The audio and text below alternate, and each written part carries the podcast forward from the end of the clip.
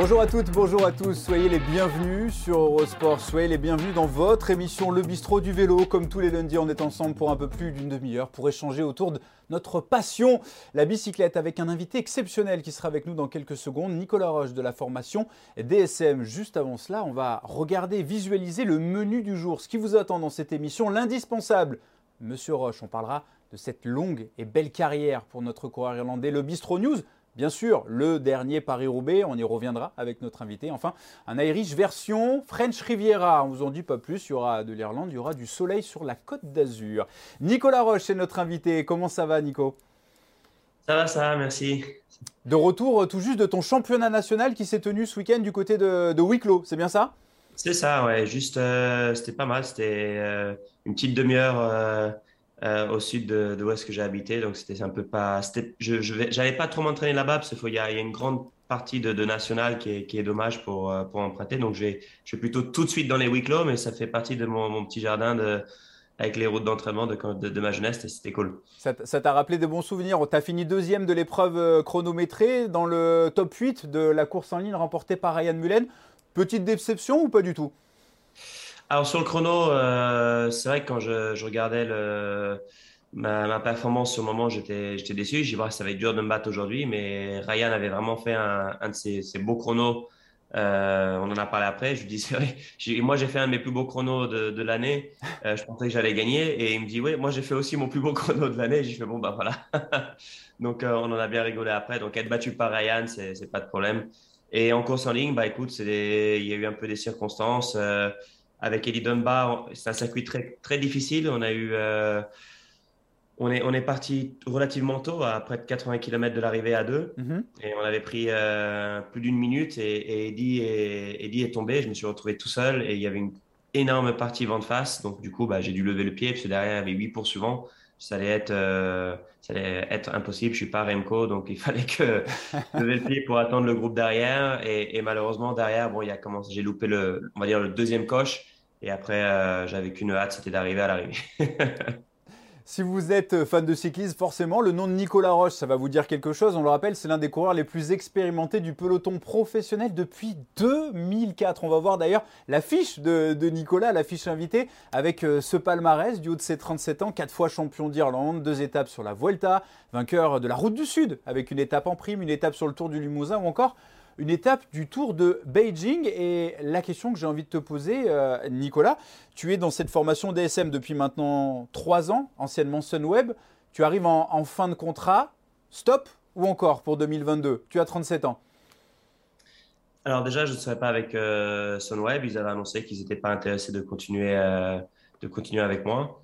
ils l'ont fait relativement tôt. Et, euh, et, ensuite, d'une chose à l'autre, j'ai commencé à, réfléchir et j'ai pensé que c'était euh, le moment de, de, tourner la page. Donc, euh, je, je, vais arrêter le, vélo. C'est un milieu que je, vais continuer à travailler avec. J'ai déjà bien préparé mes, mes arrières, donc j'ai déjà beaucoup de projets pour, pour l'avenir. Donc, je suis, je suis, on va dire, d'un côté, hier, ça m'a fait très bizarre de, de, finir la la, course, en plus, comme je ne l'avais pas encore annoncé, euh, il y avait que ma famille et mes amis qui, qui, étaient venus. J'avais fait des amis d'enfance qui sont venus de, de, France pour venir me voir euh, parce que eux savaient que c'était ma, ma dernière course. Mais euh, avec les médias et tout, il fallait que je me morde la langue pour euh, encore tenir un petit peu. Je voulais que ça, ça se passe aujourd'hui. Je voulais pas avoir la, je voulais en profiter avec ma famille, que ce soit une journée un peu spéciale. Égoïstement avec les miens et euh, pas, pas être là à avoir l'attention des, médias qui, qui m'auraient un peu perturbé pour, pour la course aussi. Donc, euh, bah, ça a été un choix qui est pas facile, mais c'est un choix, je pense qu'aujourd'hui, je me suis levé euh, serein et comme j'ai dit, je suis assez, je suis super excité des, des, des opportunités qui s'offrent à moi dans, dans les prochains mois. Quelle carrière. En tout cas, félicitations pour, euh, pour cette euh, décision. On te souhaite le, le meilleur, bien sûr, euh, pour la suite. Tu viens de me, donner un coup de vieux et je pense que tu viens de donner un, sacré coup de vieux à, beaucoup de gens qui vont, qui vont nous regarder. Bah, moi, un petit peu comme pas mal de, téléspectateurs et d'internautes, j'ai aussi grandi avec toi, avec euh, ces performances. On le disait, tu es passé professionnel. En 2004, tu as connu beaucoup d'équipes, euh, 7 je crois au total. Tu avais commencé dans les équipes françaises, à la Cofidis avec un certain David Moncoutier, qui est un de nos consultants, tu es passé au Crédit Agricole, la formation AG2R, et puis tu as décidé de, de t'expatrier. Qu'est-ce que tu vas retenir, toi, de, cette riche carrière professionnelle depuis 2004 Je pense que, de, eh, comme, comme, tu le dis toi, elle, est tellement, tellement riche à, tous les niveaux, que ce soit émotionnel, culturel, euh, sportif, les, les, les, sacrifices, le temps passé sur la, la route. J'ai, euh, on va dire, je pourrais écrire euh, pas un livre, mais, mais, mais 25. Voilà, donc c'est très difficile pour moi de dire euh, qu'est-ce que je vais retenir de, de, tout ça parce que il y, a, y, a, de tout et, c'est vrai que la mémoire elle est un petit peu sélective. Donc on, aujourd'hui, quand je retourne en arrière, je me rappelle de peut-être quelques petits moments euh, les, les, plus durs, mais pas, pas tous les jours les entraînements sous la pluie quand il fait 3 degrés et, tu rentres obligé d'attendre 5 minutes ou 10 minutes dans le salon avant de pouvoir prendre la douche parce que tout brûle. Et, euh, ou euh, les moments justement où les, les, quelques victoires que j'ai eues où, où, tu as une explosion de satisfaction qui dit tous les sacrifices et toutes les douleurs que, que tu engendres sur le vélo valent, valent la peine et pour, pour, pour, cette sensation de passer la ligne avec les, les bras levés. Simon Farvac, notre réalisateur, hein, qui est en train de nous, montrer justement ces images de tes deux victoires d'étape sur la Vuelta en 2013 et en 2015 devant Eymar Zubeldia. Qu'est-ce que tu en retiendras de cette Vuelta là où Nicolas, au final, tu as tambrié cinquième du classement général et puis, on le rappelle, tu as porté l'un des plus beaux maillots, le, maillot de leader sur cette épreuve. Ça t'a particulièrement bien réussi tout au long de ta carrière, le Tour d'Espagne? Oui, ça a été un petit peu ma, course.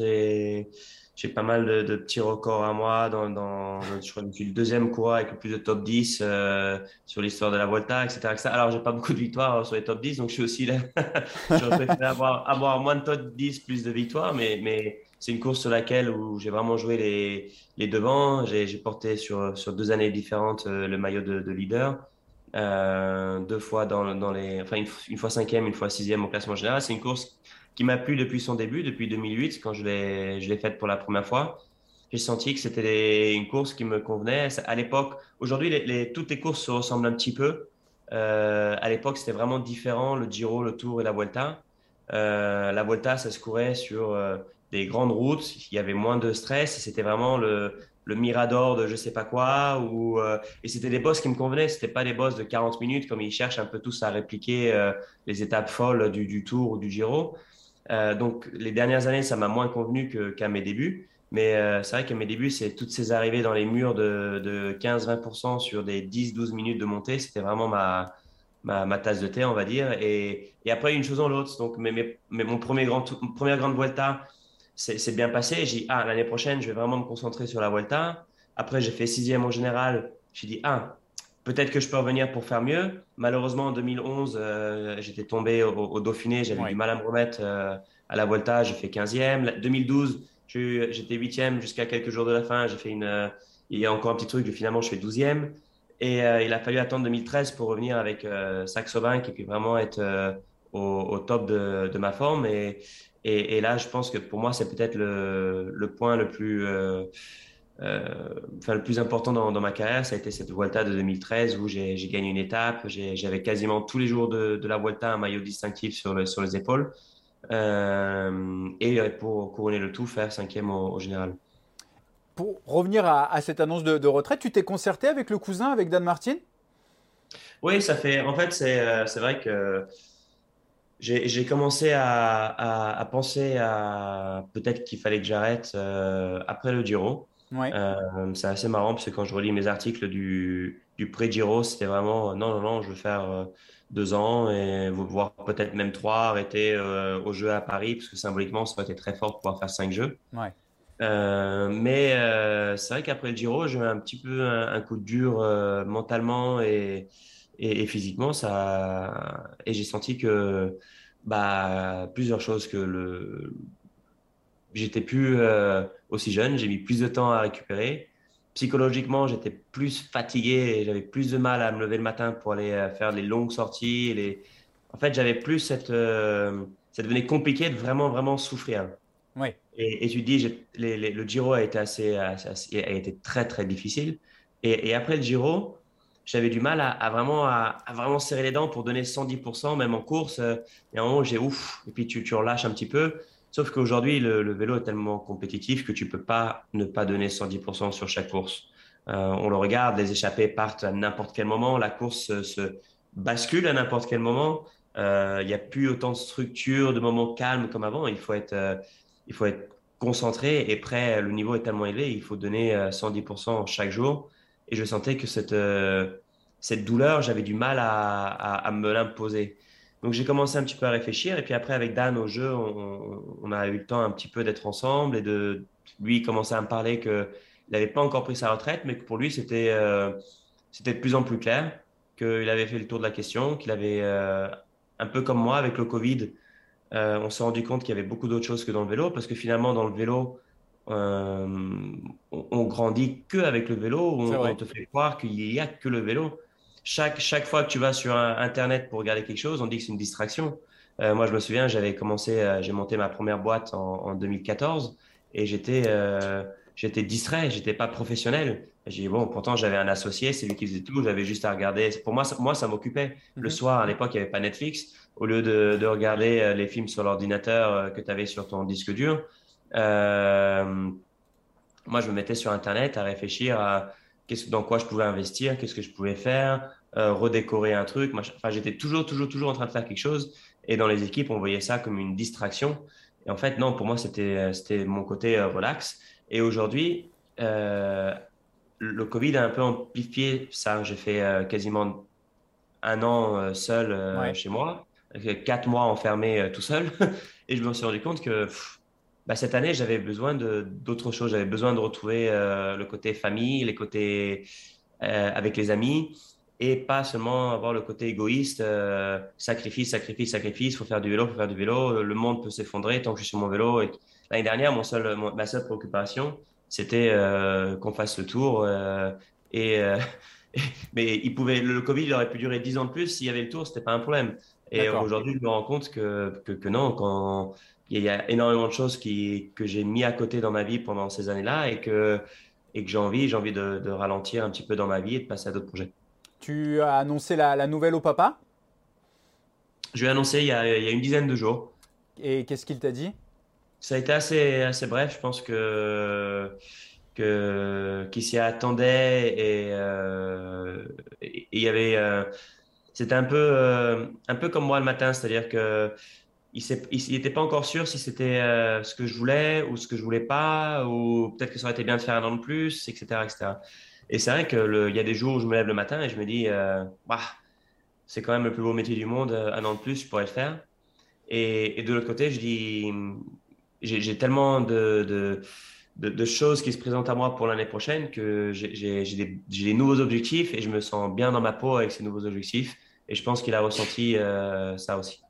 On, le sent, tu as l'air, euh, on va pas dire libéré, mais tu, as l'air très envieux de, ce qui t'attend. Euh, tu as déjà commencé à préparer ton, après-carrière. Tu as déjà, d'ailleurs, du côté d'Eurosport euh, Grande-Bretagne, été, consultant. C'est quelque chose qui, te plaît, que tu aimerais faire perpétuer? À 100%. Alors, je, dois aussi t'avouer que ça a été un des, un des petits clics qui a fait que j'ai vraiment poussé vers ce côté tourner la page. Euh, quand j'ai commenté la Volta au mois de au mois d'août. On est mieux dans le fauteuil. On est mieux dans le fauteuil que ah, sur le vélo. On est d'accord. Et, j'ai, c'était déjà la quatrième ou cinquième fois que j'allais en, studio là-bas. Mhm. et, je me suis senti tellement bien et j'étais dans mon élément et, j'avais des nouvelles, euh, comment dire, des nouvelles sensations où, je me disais, euh, j'ai passé cinq jours mieux là à, m'amuser avec les commentaires, et puis je me sentais dans mon élément d'analyse, etc., etc. Et trois jours plus tard, j'étais euh, au départ de, de, Plouet. Et le matin, je me suis dit, j'ai appelé euh, ma compagne euh, et, et, mon manager. J'ai dit, je pense que ça y est, j'ai pris ma décision. D'accord. C'était la première fois dans ma carrière que j'avais pas envie d'être sur une course de vélo. Pas parce que c'est Grand Prix Ouest France, parce que c'est une course que j'aime bien, mais je me suis réveillé le matin avec, j'avais une petite boule au ventre euh, j'avais passé cinq jours euh, top avec, euh, avec le, GCN Group et, Eurosport UK. Et je m'étais senti super avec des nouveaux objectifs. Le matin, je me réveillais, je regardais, je revérifiais les classements pour pas dire de bêtises à l'antenne. Enfin, je me sentais dans un nouveau, dans un nouveau jeu. Et, et, ce matin-là, à Plouet, j'avais cette boule au ventre, peur de la chute. J'étais un peu sceptique. J'avais pas peur de mon niveau parce que j'ai encore fait une belle saison. Donc au niveau physique, j'étais dans le coup. Mais il y avait ce côté-là un peu où, la tête n'était plus à, 100%.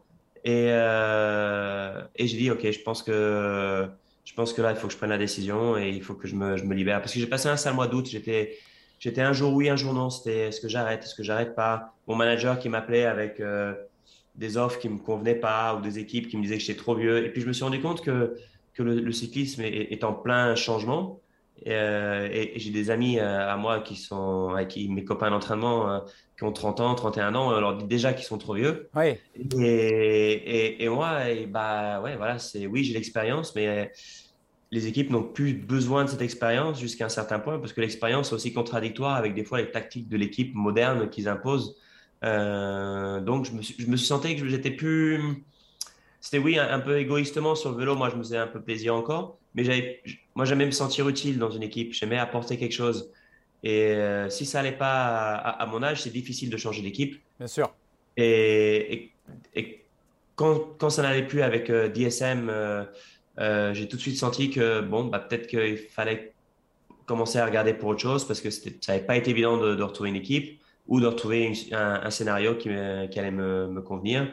Et comme je disais, ça, plus ça, plus ça. J'étais tellement un jour oui, un jour non, j'avais pas envie d'attendre parce que j'étais dans la chance dans ma carrière, mes contrats ont toujours été faits assez, assez tôt.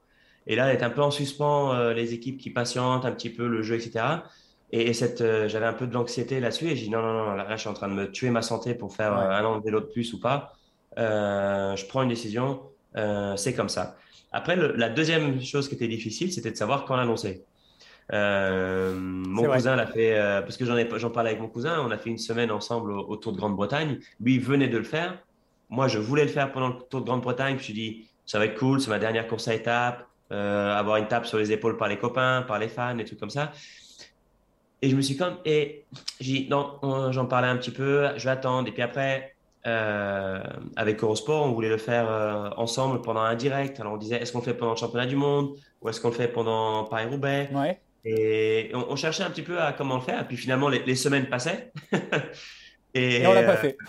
voilà. Et, j'avais toujours pas fait. Et comme je dis, après, moi, j'ai dit, bon, je voulais faire samedi avant le championnat. Après, on m'a dit non, non, va, va au championnat, profite avec ta famille. Et puis, en plus, il y a Paris-Roubaix. Donc, euh, fais le lundi quand il y a, il y a c'est une journée un peu off.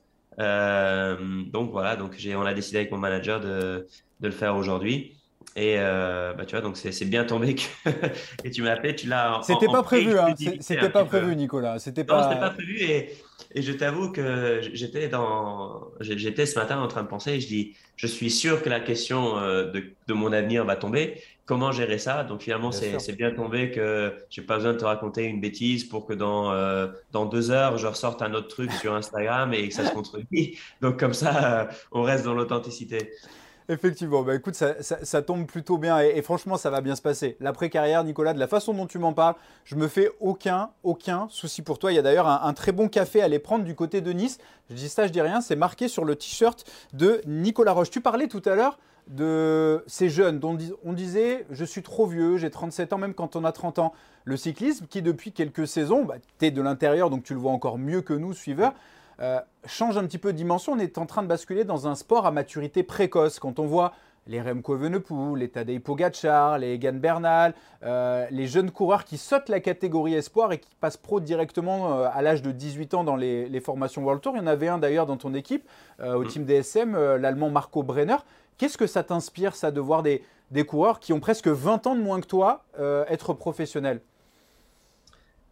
Alors, je pense qu'il y a, il y a certainement du, du, bon. Je pense qu'il y a, il y a une volonté des équipes euh, aujourd'hui à, à, se, euh, à se bloquer les jeunes vite.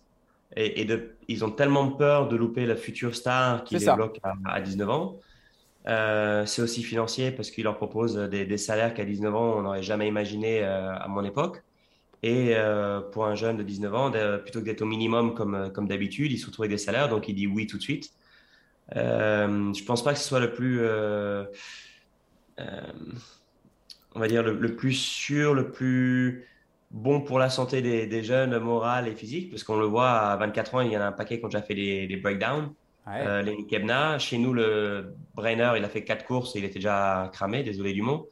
Donc, euh, tout le monde n'est pas Remco, tout le monde n'est pas Bojaka. Et je pense que c'est vraiment des, hors-normes et qui sont là pour, pour durer de toute façon. Euh, mais le problème, c'est qu'on est dans, dans cette, un peu dans cette série où toutes les équipes cherchent.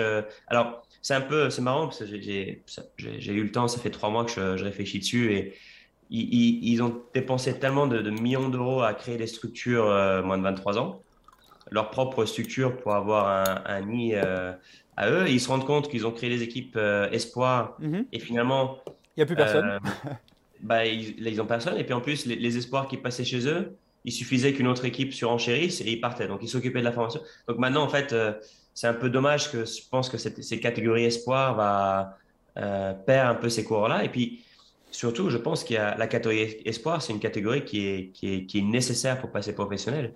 Euh, on apprend à faire du vélo en, espoir. C'est la première fois qu'on est vraiment, euh, on va dire, sur des courses vraiment Coupe du Monde. En junior, il y en a quelques-unes, mais c'est la première fois en espoir qu'on est à un niveau, euh, on va dire, intermédiaire, mais qui est important. Il y a on saute pas une étape. Même faire un an en Italie, il me semble, il est obligatoire de faire un an chez Espoir avant de passer euh, en, World Tour. Oui, il y, a une législation différente. C'est vrai que tu, parles de cette catégorie espoir. Quand on voit les derniers championnats du monde du côté de Louvain, sur la course en ligne du côté des espoirs, il y a plusieurs coureurs qui avaient fait le Tour d'Espagne, qui avaient fait des grands tours, qui appartenaient déjà à des formations World Tour, qui avaient couru les, plus grandes classiques du calendrier cette saison par rapport à des coureurs qui étaient encore amateurs. C'est, assez particulier quand même d'opposer ces, coureurs. Ouais, c'est particulier. Moi, je ne suis pas en faveur. Euh, à mon époque, euh, quand tu étais World Tour, tu ne pouvais pas faire euh, le, championnat espoir, parce que moi, j'aurais pu faire deux ans de. C'était, tu fais un choix. Et, et cette année, enfin depuis quelques années, c'est retourné comme ça, où les coureurs, même en World Tour, s'ils ont moins de 23 ans, peuvent courir avec les espoirs je trouve que c'est pas pas juste. On peut pas mettre un coureur qui, qui a fait la Vuelta avec un avec un jeune qui qui, qui, court dans une formation euh, on va dire euh, normale. Euh, c'est où on est professionnel, où on est espoir, mais il y a pas là c'est vraiment entre les deux.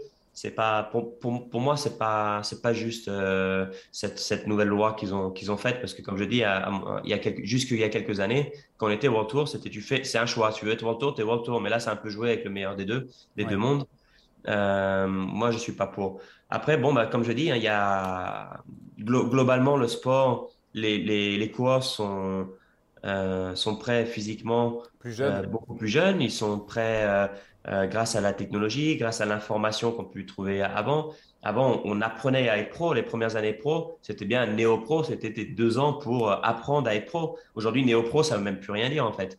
parce que les jeunes savent être pro. Quand tu discutes. D'ailleurs, c'était un peu chiant pour moi parce qu'à chaque fois que je parlais avec eux, souvent on me disait je sais, je sais, je sais. C'est un peu ils savent tout. Ah, ils savent tout. Et il y a un moment où je disais bon bah je vais, je vais rien te dire et puis on verra.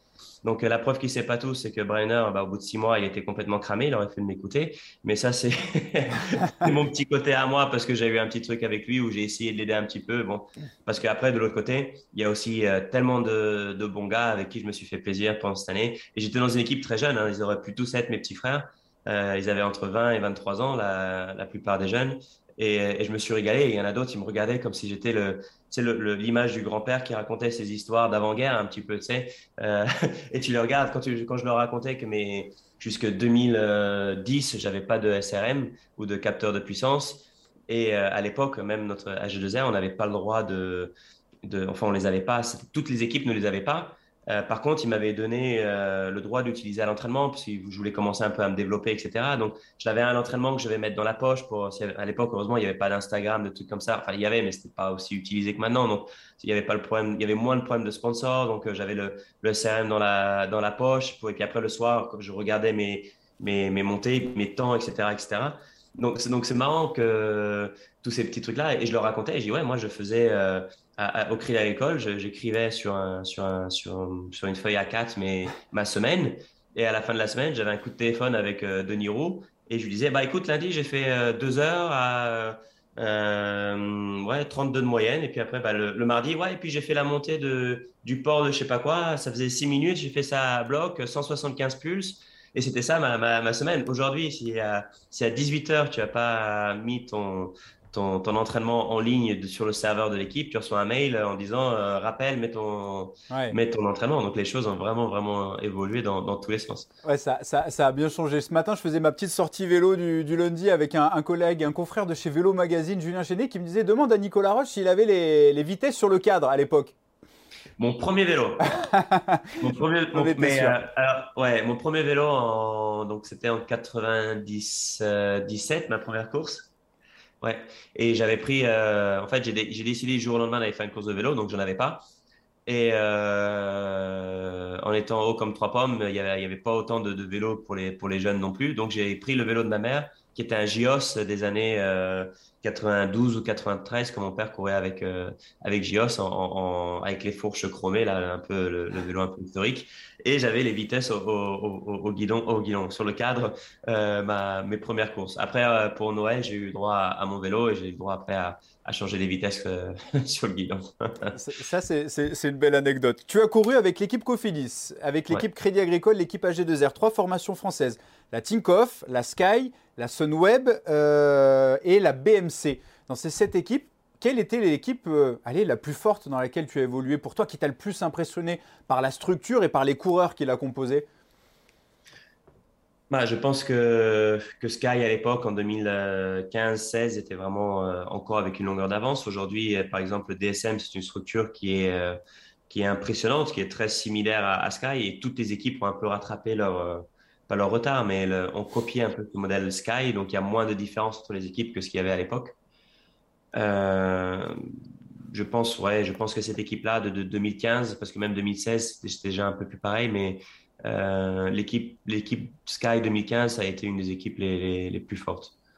Est-ce que tu as senti, toi qui as évolué dans trois équipes françaises assez longtemps, hein, notamment, tu as senti une différence de méthode de travail entre les équipes françaises, euh, AG2R, Cofidis, Crédit Agricole, et les, autres équipes avec lesquelles tu as évolué, ou alors tout le monde travaille de, la même façon? Parce qu'en France, on entend souvent ça, il faut partir à l'étranger, ce qu'a fait Romain Bardet cette année avec la DSM pour voir ce qui se fait ailleurs. Alors là, c'est un petit peu pareil. Je pense que les équipes françaises aujourd'hui, on, les regarde, ont des très très belles structures. Ça, il y a moins l'écart qu'il y a, il y, a, il y a 10 ans en arrière.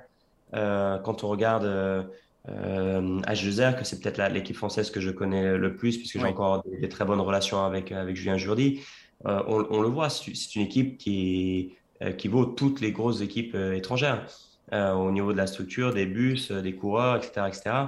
maintenant, même avec Direct Energy et, l'arrivée de, Sagan, c'est pareil, ça encore, euh, ça étoffe encore. Euh, donc, donc les, les, équipes françaises n'ont rien à envier aux équipes étrangères. Il y a quelques années, comme je disais, bon, par exemple, il a fallu attendre que j'aille à l'étranger pour avoir mon premier capteur de puissance, mais c'était un peu pareil. C'était si tu avais un sponsor, tu étais en électrique. Si tu n'avais pas l'autre sponsor, c'était encore manuel. C'était des périodes de changement, donc c'est très difficile. Et je veux pas être critique parce que c'était comme ça. Et pour moi, c'était normal. C'est bon, bah, Saxo Bank, ils avaient un, capteur de puissance. Moi, je n'avais pas.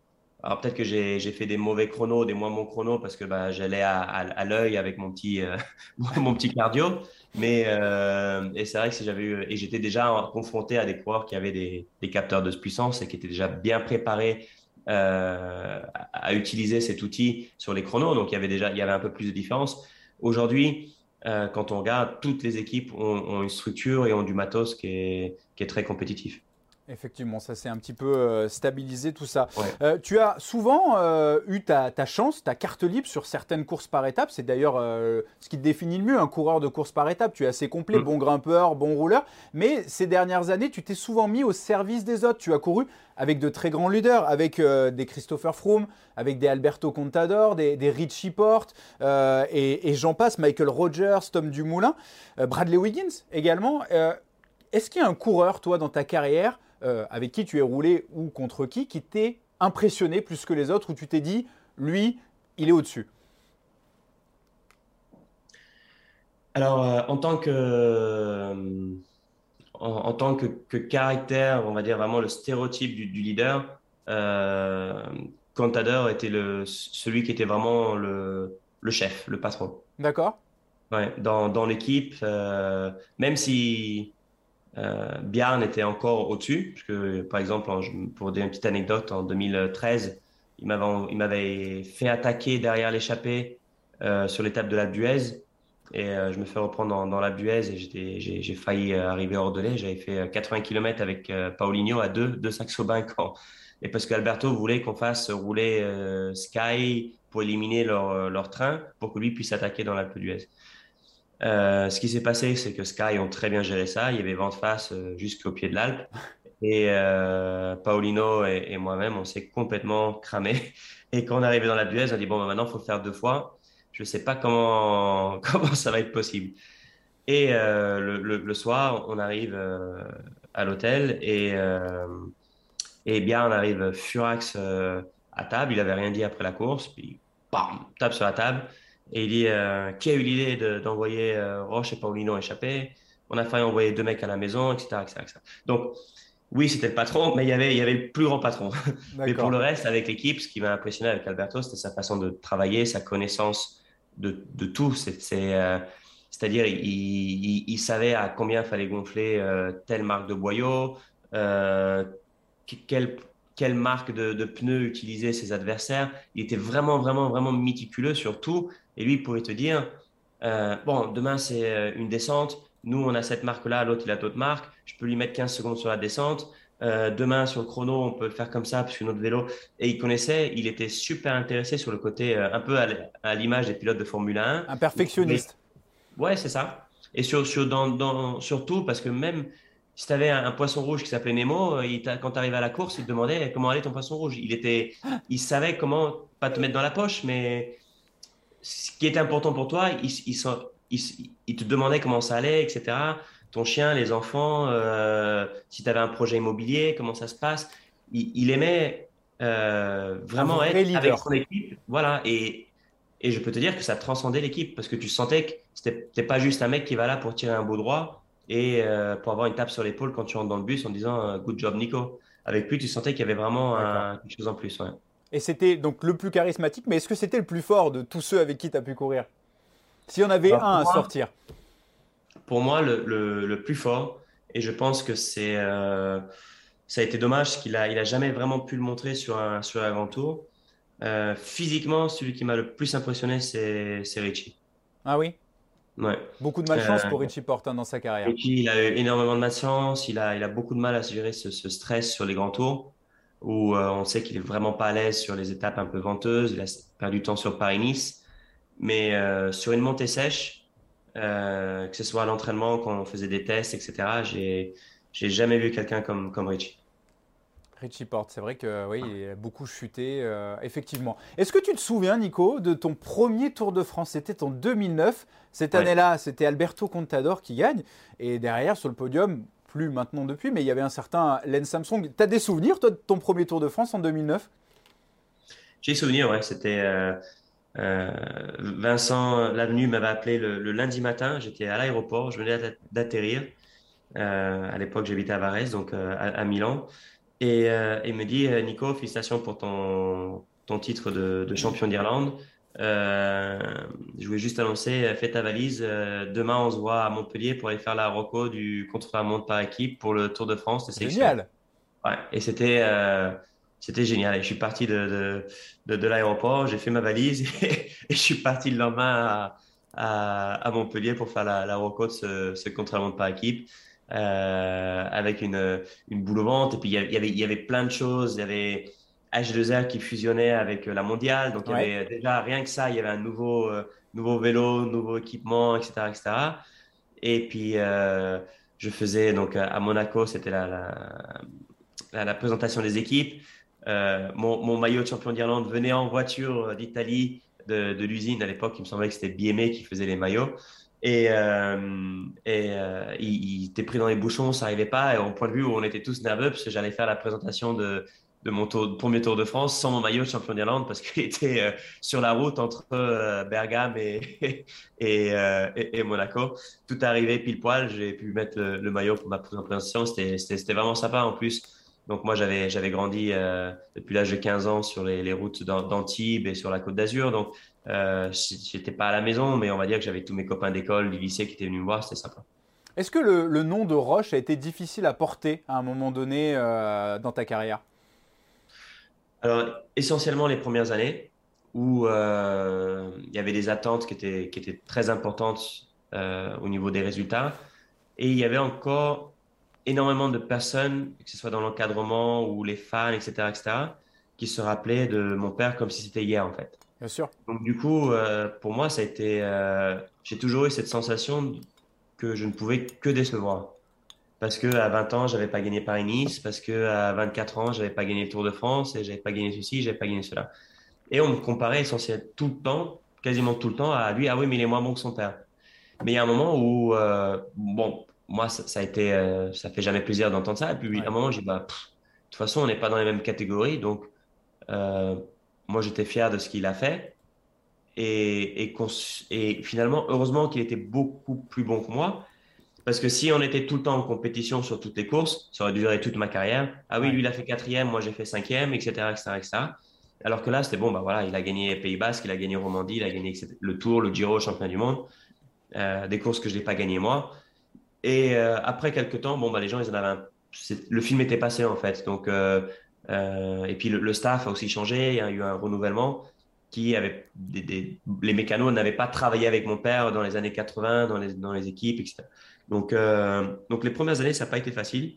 Et ensuite, euh, ensuite, ça a été une chose qui est devenue un peu plus commune où, où les journalistes, systématiquement, la première question, c'était qu'est-ce que ça te fait d'être fils de Stéphane Roche jusqu'à l'âge de 26 ans? Et à un moment, je leur ai dit en rigolant, je dis, bah, je pense que si tu mets sur Google, tu dois déjà l'avoir trois fois l'article. Et, je on est chiant, nous, les journalistes, hein, des fois, hein, pendant. Euh, non, non. non, c'est pas chiant, mais il y avait un moment où je disais, bon, c'est bon, celle-là, ça fait depuis l'âge de 15 ans que j'y réponds. Je pense que tu dois. Tu dois je, je, vois même plus. Je pense que tout le monde l'a déjà lu au moins une fois. Je vois pas ce que tu peux apporter de nouveau dans, dans l'article. Oui, effectivement, effectivement, c'est pas faux. Euh, on parlait de, de, cette vie un petit peu au, service de, de, ces leaders. Euh, est-ce que on entend souvent dire que le cyclisme est devenu un sport dangereux ces dernières années. Toi qui es là depuis très longtemps maintenant sur les routes, qui a couru aux quatre coins de la planète, est-ce que tu es d'accord avec ça ou tu trouves qu'au final ça n'a pas tant changé que ça? On voit plus de chutes par exemple. Le, cyclisme est devenu un sport euh, dangereux. Euh, j'ai lu quelques commentaires de, de, mes collègues cyclistes qui se plaignent souvent des organisateurs, des mhm. centres-villes, des, du CPA, de, tout et de rien. Euh, moi, je suis un petit peu plus balancé, où euh, en ayant connu du, un cyclisme, on va dire peut-être moins prise de risque, ouais. Euh, il y, a, y, a, un moment où il faut aussi accepter que les coureurs prennent plus de risques. Il y, a plein de choses. Hein. Y a, alors, un, les, que ce soit les, les, vélos et le matériel, le casque, on roule tous en, en combinaison de contre-la-montre quasiment tout le temps les vélos vont vite, très vite.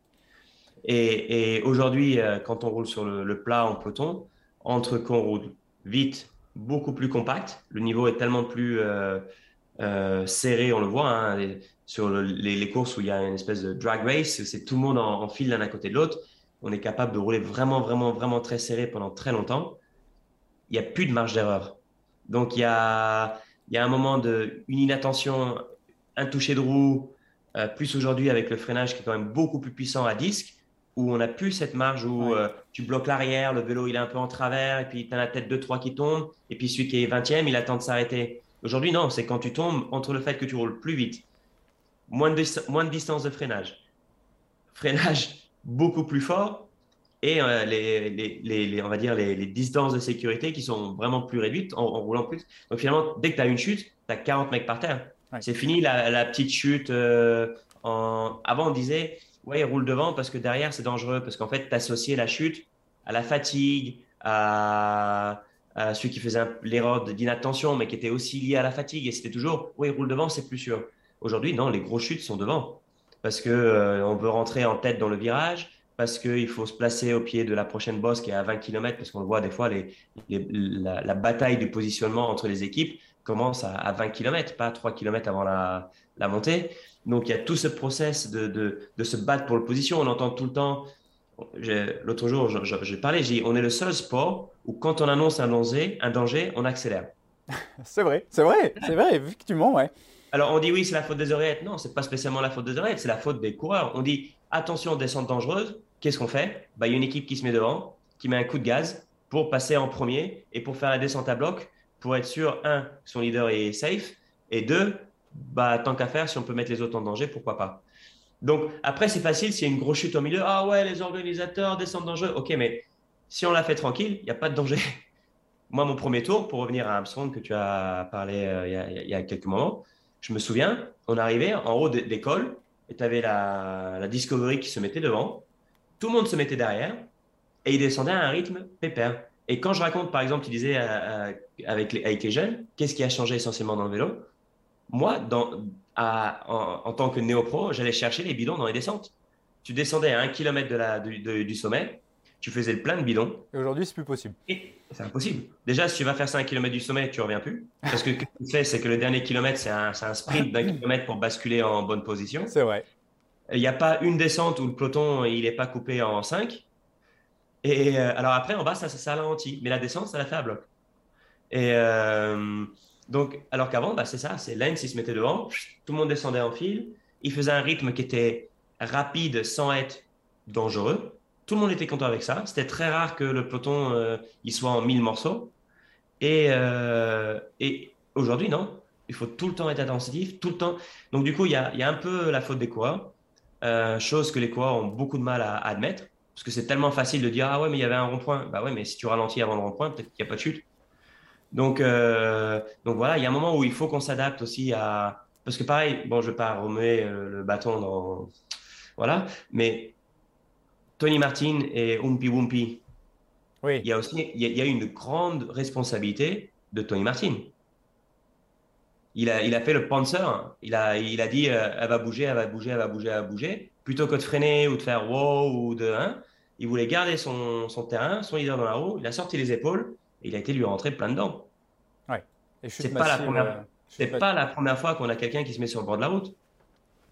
Alors, elle, elle est totalement en faute. Attention, hein. je ne fais pas de cadeau à Wumpy Wumpy. Elle est totalement en tort.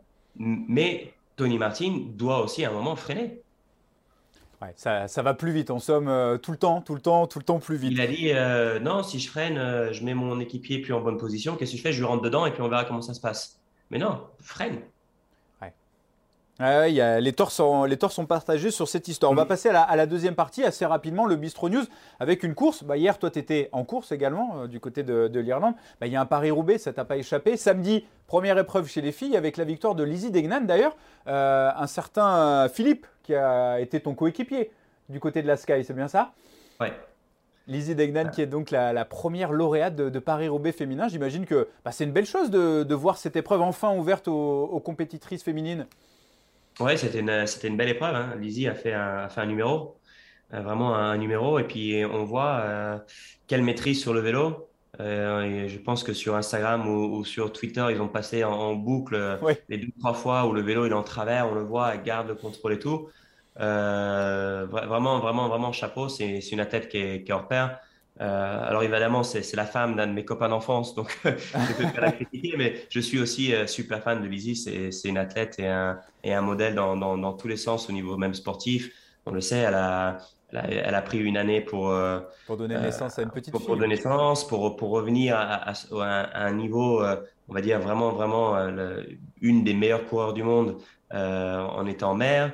même, même toute l'histoire avec Philippe qui a pris sa retraite, qui à un moment fait une décision euh, de supporter sa, femme et de, l'enfant pour pouvoir donner une chance à, sa femme euh, en tant qu'athlète pour se développer. C'est vraiment une euh, success story, c'est une superbe histoire. Tu as pu regarder un petit peu après coup ce qui s'était passé chez les garçons avec la victoire de Sonny Colbrelli? Tu as vu quelques images? J'ai vu quelques images. J'ai surtout vu ce matin sur, pareil, sur Instagram toutes les photos de, tous mes copains coureurs que je suis, leur, compte. Et, tu vois, par exemple, dans les jours où j'ai dit euh, c'est bien que je passe à autre chose, quand j'ai vu la tête, j'ai dit ouais, là c'est vraiment, euh, c'était, historique, c'était monstrueux. Euh, et moi je voudrais savoir, Nicolas Roche, professionnel depuis 2004, il n'a jamais mis les boyaux, il n'a jamais mis ses roues sur Paris-Roubaix. Tu as fait un tour des Flandres, il me semble, mais jamais Paris-Roubaix. Non, jamais Paris-Roubaix. j'ai fait un tour des Flandres que j'ai pas vu un pavé. J'étais néo-pro et euh, bah, comme il fallait, c'était l'arrivée sur les premiers pavés. On m'a donné tous les kawaii pour descendre à la voiture. Et euh, je suis sorti d'un patelin, il y avait le peloton en 5 avec, avec euh, un éventail. Et, moi, j'étais dans, les voitures avec les câbles dans le dos. Donc, c'était mort. J'ai pas vu, euh, pas vu mon, unique Tour des Flandres. Je crois qu'il a duré 80 km. Donc, ça n'a pas été glorieux. Mais non, les, les pavés, ça n'a pas été un, truc qui m'a attiré. J'ai toujours, euh, toujours même évité, pour être honnête. j'ai fait les pavés sur le tour en 2010. là, ça m'avait bien, bien été. Je finissais devant avec le petit groupe avec Vino Korov et, et, Wiggins. Et, euh, et en 2014, bon, voilà, j'avais fini dans, dans le fossé, c'était un peu moins bien fini. Mais, euh, mais c'était pas la même journée. Hein. Sous la pluie, c'était aussi une journée dantesque. Euh, mais non, c'est pas un truc qui m'a. C'est une course que j'aime regarder à la télé. J'aime euh, tout ce côté un peu on va dire un peu l'exagération des médias les quelques jours auparavant où on fait vraiment une montagne finalement c'est une course euh, où il y a les, les quels boyaux on va utiliser, quelle pression on utilise, euh, tous les sites internet en profitent pour mettre les vélos des coureurs. Enfin, c'est un peu comme Milan-San Remo, il y a un petit peu un, c'est plus qu'une course de vélo, il y a, il y a tout un jeu de, de, spéculation. Ah, il y a une dimension mystique autour. Hein. Ouais, exactement. Donc c'est sympa. Euh, donc c'est une des courses que je regarde aussi, j'aime bien regarder à, la télé, mais, euh, mais non, quand je vois les, hier un peu les, les, résumés, les trucs comme ça, je dis non, non, non, je, je suis content de ne pas aller, aller là-bas. et, et, on te comprend. Allez, la troisième partie, un Irish version French Riviera. Pourquoi on l'a appelé ainsi? Bah, Tout simplement, bah, Nicolas, euh, t'aimes le soleil. Voilà, dans tes équipes amateurs, on est passé euh, du côté de Draguignan, du côté d'Antibes, du côté de Nice. Aujourd'hui, on réside juste à côté. voilà, pourtant, les Irlandais sont pas réputés comme aimer aller à la plage, non? Non, alors la plage, tu vois, euh, je dois y aller. Cette année, j'étais une fois symboliquement et j'étais à, 16 h euh, et c'était simplement avec euh, deux copains pour boire un apéro. Donc, j'ai pas été, on va pas dire que j'étais à la plage pour prendre le soleil. J'aurais dû, parce que je suis vraiment, vraiment blanc. mais, mais non, je suis pas. En fait, le mes, mes, parents, hum, essentiellement ma, mère, on pouvait plus du, mauvais temps en Irlande, donc c'est n'est pas une légende. Mais et, ça... Euh, et elle, donc elle, elle, est française, elle voulait retourner vivre en France, et il y a un moment où euh, elle dit oui, bon, si, si, on retourne en région parisienne, c'est pas un grand changement avec le temps. Si, c'est pareil, c'est pareil. Donc euh, il, fait, il fait plus chaud, il y, a, il y a des saisons, parce qu'en Irlande, bon, maintenant il commence à avoir des saisons, mais à l'époque il n'y avait pas de saison. Euh, alors, on a, mon, père a trouvé une activité sur la côte et on a tous déménagé sur la côte quand j'avais euh, quand j'avais 15 ans. Et euh, évidemment, bah, après, j'étais au club d'Antibes. À Draguignan également, tu étais passé oui, au VCL La Pomme. On le rappelle, tu es né en France, hein, pour ceux qui ne le savent pas, du côté de, de, de Conflans-Sainte-Honorine. C'est ça. Et euh, tu as toujours eu cette relation avec la France quand tu étais petit. Euh, je me souviens de ces articles, tu faisais les allers-retours avec, euh, avec, pendant la saison, ouais. avec Dublin. effectivement. J'aimerais savoir qu'est-ce que fait Nicolas Roche quand il n'est pas sur le vélo, que ce soit en course ou à l'entraînement? Alors, je suis assez occupé. J'ai pas mal de, pas mal de, choses. déjà, l'avantage d'être sur, la, sur la côte, c'est que le euh, je suis vraiment, on va dire, c'est mon, mon, mon chez moi, donc euh, j'ai mes, mes, parents qui sont à, quelques kilomètres, donc euh, je vais voir ma famille ou sinon je suis à la maison. le vélo est devenu tellement dur qu'il y a aussi une grande partie de repos, donc ça fait du bien d'être à, la maison. Euh, où bah, je fais ma petite promenade, je vais boire mon petit café, enfin je suis assez, assez pépère. J'ai du mal à rester toute l'après-midi enfermé dans la maison, en plus on est en appartement, tu fais vite le tour euh, du deux pièces, mais, euh, mais je suis un peu toujours en, vadrouille, on va dire. Est-ce que tu as tu, une anecdote, un fait de course dans toutes ces années de, carrière qui t'a marqué à un moment où tu t'es retrouvé sur le vélo, euh, que ce soit en France ou aux quatre coins du monde, tu as, couru quasiment sur tous les continents, où tu t'es dit une image qui t'a marqué, je sais pas, une chute, une victoire, un, un moment dans une course, c'est quelque chose qui te revient en tête comme ça? Comme ça, non. Euh parce que comme, comme je disais tout à l'heure, il, y en a tellement qu'il faudrait que je me concentre en disant, il y a, bon, alors, il y a cette victoire sur la Volta en, 2000, euh, en 2015 qui, qui pour moi est, est vraiment symbolique parce que je, je, marchais très très fort en début de Volta. J'étais quatrième au général euh, avant de tomber deux fois en deux jours. Et euh, après, j'étais complètement, complètement en travers. J'étais tous les jours dans le groupe Eto. J'ai fait cinq jours en groupe Eto. Et les coureurs me disaient, Nico, rentre, qu'est-ce que tu fais là? Qu'est-ce que tu fais là? Et je disais, non, non, non, non. Euh, ça va passer, ça va passer. Une fois que, euh, une fois que les, les, les, plaies vont un peu euh, guérir, etc., etc. j'étais dans ma tête, j'étais tellement j'avais des, expectatives tellement hautes sur cette Vuelta et j'étais arrivé vraiment en super condition, probablement plus qu'en qu'en 2013 encore, que, que j'ai dit, je suis sûr qu'une opportunité, je vais l'avoir. Il reste encore 10 jours.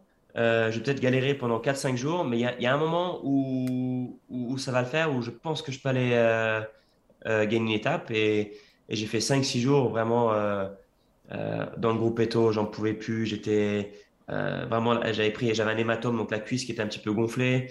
J'avais pas énormément de plaies. C'était plus le, choc qui m'avait le truc. Et c'était un peu ça. C'était OK, bah une fois que l'inflammation passe dans, quelques jours,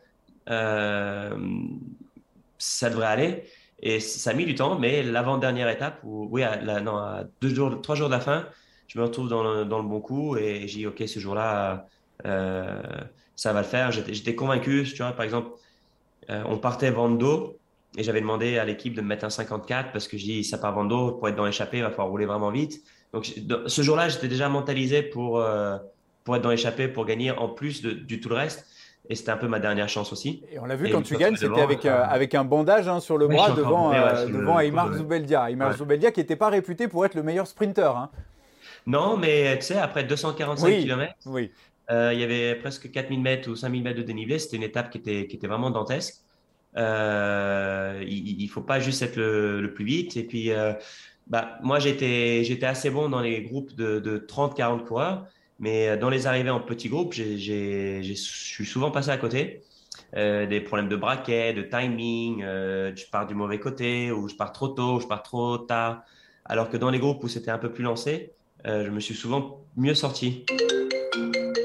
Ah, c'était. Ah, pardon, c'est mon FaceTime qui était. mon, FaceTime, mon téléphone qui était qui était connecté à l'ordinateur, excuse-moi. Il n'y a, a, pas de souci. Tu as couru sur, euh, sur, aux quatre coins du monde, euh, Nicolas? Est-ce que tu as connu également cette mondialisation dans, dans le cyclisme Est-ce qu'il y a un endroit qui t'a particulièrement euh, marqué, un endroit où tu as aimé courir? Alors, il y, y, en a, y en a beaucoup. J'ai aimé le Tour de Californie. C'était une superbe expérience. Euh, après les courses au Japon, ça a été aussi une expérience de vie. Euh, on est là dans. Enfin, j'ai toujours été un peu. J'ai fait pas mal de courses exotiques euh, et, et chaque, chaque, pays t'apporte quelque chose. Et en fait, pas, pas, seulement avec la course, on a l'avantage d'aller dans ces courses-là quelques jours avant. Et, et en général, c'est quand même, on va dire, un tout petit peu plus relax que quand tu prépares Paris-Nice ou, ou, le Dauphiné. Et tu as toujours une petite fenêtre pour pour faire euh, une petite balade à pied dans, proche de l'hôtel, on va dire. Et euh, même, si, même si tu vas pas loin, tu es quand même dans, le cœur d'une culture totalement différente. Je me souviens quand j'avais fait le tour de Côte d'Ivoire, c'est euh, pour, moi, de 2008, j'étais encore jeune, c'était une expérience vraiment euh, euh, exceptionnelle. J'avais vu des choses que je n'avais jamais vues parce que finalement, quand tu vas dans des pays au Japon, c'est pareil, c'est une culture qui est, qui est, qui, est, qui, est, très, très, très développée, mais encore une culture qui est très différente de, de, de la nôtre, même les architectures et tout. Quand tu vas aux États-Unis, bon, bah, ça ressemble un peu à tout ce que tu as vu à la télé. Quand tu vas là-bas, tu as l'impression d'avoir un déjà vu. Euh, c'est marrant, hein, c'est. Oui, mais, euh, mais j'ai trouvé à chaque fois que je vais aux États-Unis, j'ai l'impression que j'ai déjà vu le, croisement sur un, un, des 40 000 films qu'on a vu qui se passe là-bas. Donc, tu n'as pas d'effet de surprise. Mais, euh, mais c'est vrai que tous les autres pays, euh, même la, Malaisie, etc., je suis resté avec des, super souvenirs. Effectivement. Est-ce que tu te souviens de ton pire souvenir, justement, dans le vélo? Que ce soit sur une course, une journée particulière qui t'a marqué ou tu t'es dit plus jamais? Alors, il y a eu ma, chute à la Vuelta en 2015. Euh, désolé de repasser 2015, 2019, pardon. où, là, j'étais par terre et j'ai pensé non, encore une fois, non. Et, et, en plus, ça a été assez douloureux. J'avais, j'avais fracturé ma rotule. Euh, et, là, je dis, euh, d'autres comme ça, j'en, j'en, j'en veux pas. Et là, j'ai commencé un peu à réfléchir. Et l'année passée sur le tour, c'était pareil. Quand, quand je me suis encastré une, une roue dans, dans le bras et j'ai eu 15 points de suture sur le, sur le bras, euh, c'est pareil. C'était un peu un, choc. Et je dis, ça fait quand même deux, deux énormes chutes sur, sur deux ans. Euh, c'est des, des, mauvais souvenirs et, ça te reste. Et, comme on dit, en fait, tant que tu n'as pas eu de grosses chutes, euh, tu sais pas ce que c'est de vraiment tomber. C'est vraiment quand tu as passé les étapes de d'être euh, dans, dans, le lit, d'avoir les draps qui collent à la plaie, c'est tous ces détails-là. Et tu te dis, ça, non, ça, si je peux éviter, c'est mieux. Alors, on va finir euh, encore une ou deux questions. Euh, tu as participé aux trois grands tours. On avait vu avec Simon, on avait préparé une infographie 24 grands tours, 10 euh, Tours de France, 5 Giro, 9 Vuelta. Alors, le Giro réputé toujours pour ses tifosi, le Tour de France bah, pour cet aspect médiatique, la course de référence, et puis la Vuelta avec la recherche des étapes spectaculaires. Qu'est-ce qui, qu'est-ce qui est le plus marquant dans, ces grands tours? Il y en a un que tu as préféré, où tu t'es senti le mieux? On parlait de la Volta pour tes résultats, mais est-ce que le Tour de France centralise vraiment le, monde du vélo? Alors moi, j'ai toujours été euh, pro, pro, pro Tour de France. Euh, d'ailleurs, les, la première fois qu'on m'a annoncé que je faisais pas le Tour de France en 2018, après en avoir fait 7 euh, déjà ou 8, c'était un, c'était un 2016 pardon. Ça a été un énorme, un énorme, un énorme choc. Euh, parce que pour moi, à ce moment-là, dans ma tête, c'était je suis un coureur pour le Tour de France et euh, je, je, serai dans l'équipe du Tour chaque année. Alors en plus, c'était terrible parce que c'était simplement politique. Comme souvent, quand tu changes d'équipe, bah, on te met, euh, on t'écarte de l'équipe du Tour. C'était un peu, un peu comme ça que ça fonctionnait euh, il y a, il y a 7-8 ans en arrière. Donc, donc j'avais un peu, un, peu les boules de faire le tour. La première année que j'ai pas fait la Volta et que ça a été euh, une décision, c'est vrai que ça a été aussi compliqué de le voir euh, à, à, la télé parce que euh, mon cœur est dans la Volta, mais parce que c'était la course qui m'allait bien, je me sentais à l'aise, j'ai de très bonnes relations avec le public espagnol, je parle espagnol, donc ça a toujours eu une facilité pour, pour les médias. Mais c'est vrai que sur le tour, je me suis toujours senti à la maison. j'ai toujours eu un accueil spectaculaire en, France parce que je pense que tout le monde sait mes origines françaises. Euh, je pense que j'étais un coureur aussi que les, les Français aimaient. J'étais, j'étais pas un, pas un gagnant qui dominait. J'étais un coureur qui avait envie d'essayer. Plusieurs fois, j'ai pris des, des attaques où, euh, peut-être j'ai joué la victoire. Euh, mais c'était le côté un peu spectaculaire. Il fallait que j'essaye pour battre ceux qui étaient beaucoup plus forts que moi et pas juste attendre pour me faire battre à l'arrivée. Euh, et, c'est vrai que j'ai toujours eu un, public français très, très derrière moi. Mais même les Irlandais, les Irlandais étaient super présents sur le Tour de France. C'était toujours, euh, toujours incroyable. Oui, effectivement. Euh, bah, la preuve, tu es, ici, es ici avec nous. C'est vrai qu'on bah, on te, on te, on te, compte presque parmi nos, nos, Français, le plus français des, des Irlandais. Euh, le mot de la fin, qu'est-ce qu'on peut souhaiter à Nicolas Roche pour, pour le futur? On, l'a compris, tu nous l'as annoncé tout à l'heure. Euh, il n'y aura plus de Nicolas Roche professionnel sur un vélo. On peut imaginer que tu vas rester sur le vélo pour t'amuser avec les copains, mais c'est tout. Qu'est-ce qu'on peut te souhaiter pour la suite? Bah, comme on dit, un plein de bonnes choses, non, c'est ça? Normalement, oui. Normalement, oui. Effectivement. Non, c'est, euh, je pense que, euh, oui, bah, c'est ça, de, retrouver autant de plaisir que j'ai eu sur le, vélo dans une deuxième partie de, vie. Je pense que le, pour moi, c'était vraiment les, ce mois-ci l'étape un peu de, transition. C'est vrai que je m'attendais à que ce matin, ce soit un peu plus dur. Euh, finalement, euh, alors c'est peut-être un peu le, mal de tête du, du vin d'hier soir avec les copains. On a ça doit être ça. Du plein. Pour, euh, ça, a été, ça, a été, assez cool. J'ai mes amis, ils avaient réservé un restaurant. On a, on a privatisé une petite salle et puis on était une dizaine de copains et la famille pour, pour fêter un peu ma, ma retraite entre nous. Donc c'était vraiment sympa. Et, et, ce matin, je me suis réveillé en disant bon ben voilà, c'est c'est une nouvelle étape de, de ma vie et, et il faut que je sois, il faut que je, retrouve le, plaisir et le, dynamisme que le, vélo m'a donné pendant, pendant six années dans ma deuxième partie, mais j'ai aucun doute que je vais le trouver. J'ai aucun doute non plus. Je pense de la façon dont tu parles, c'est déjà bien calé dans ta tête. En tout cas, ça a été un, plaisir, euh, Nicolas, de te suivre euh, durant toutes ces années. J'espère qu'on aura l'occasion peut-être euh, au sein du Giron Eurosport de, se recroiser. On va te souhaiter le meilleur pour la suite. Et nous, on va se dire à lundi prochain pour un nouveau numéro de Bistro Vélo. En attendant, portez-vous bien et surtout, prenez soin de vous. Bye bye.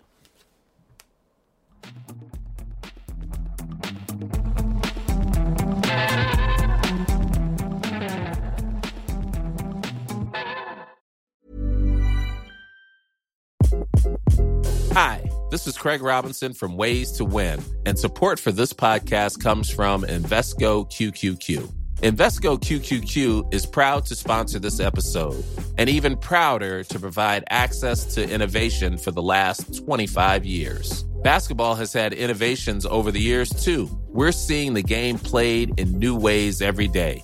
Learn more at Invesco.com slash QQQ. Let's rethink possibility. Investco Distributors, Inc.